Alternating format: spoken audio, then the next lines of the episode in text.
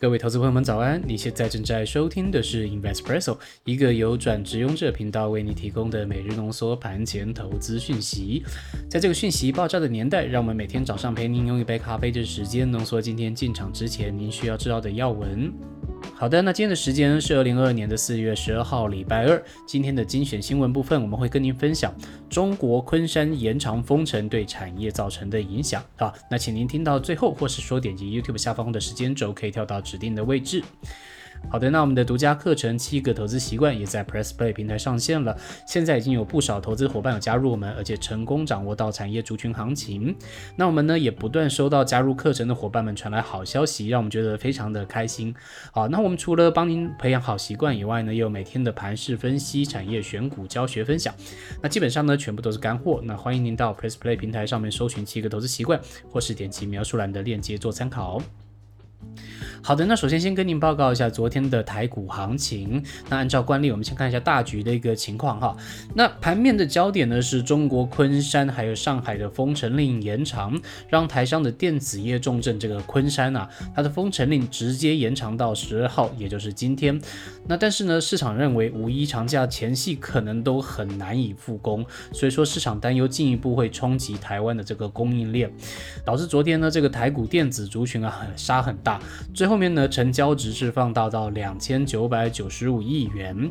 好，那我们观察一下三大法人的动向，外资呢是卖超三百四十亿元，投信呢是买超了十五亿元，那自营商呢哦这也是卖超的不少哦，它是卖超了八十亿元。那三大法人加起来呢是卖了四百零五亿元。好的，我们观察一下指数的部分。昨天的加权指数呢是下跌两百三十六点，相当于一点三七个 percent 哦，是不小的哦。收的呢是实体的黑 K，呃，基本上呢短线可能要出现支撑的讯号，要不然的话可能都还没有见到止跌的迹象。好的，看一下贵买指数 OTC，昨天是下跌四点三六，相当于百分之二左右的一个幅度。那同样呢也是收实体的黑 K。跌幅比这个加权指数来的更大，那同样都是需要支撑讯号来交代。好，再来观察一下新台币的动向，是收在二十九点零五元哦，贬值了零点五元哦，是蛮多的哦。那目前继续创二零二零年底以来的新高。那我们一直以来又提醒大家要关注台币的升贬值，因为这个呢，对于我们整体的汇市还有资金的动向都非常的相关。那我们建议大家继续观察下去。好的，那再来看一下族群的焦点，昨天强势的前三名分别是化学、生技、医疗，再来是钢铁，第三个是纺织纤维。那弱势的前三名呢，分别是橡胶、电子还有造纸。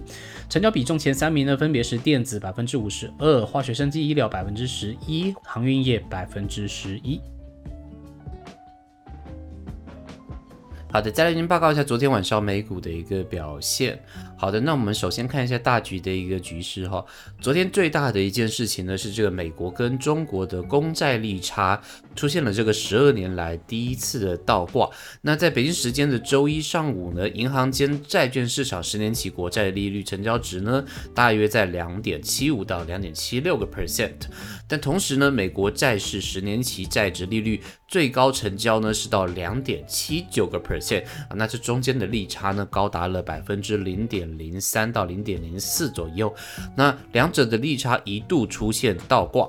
那部分的机构表示呢，在中美经济以及政策的周期错位的背景之下，后续中美利差的倒挂很有可能会持续，而且会进一步的加剧。那昨天呢，这件事件再加上联准会官员的鹰派言论，导致昨天恐慌指数 VIX 上冲了百分之十五哦，这个是不小的哈。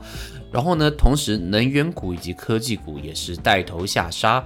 那美股四大指数呢，基本上全部都收黑，微软跟 NVIDIA 呢也是遭遇猛烈的这个抛售。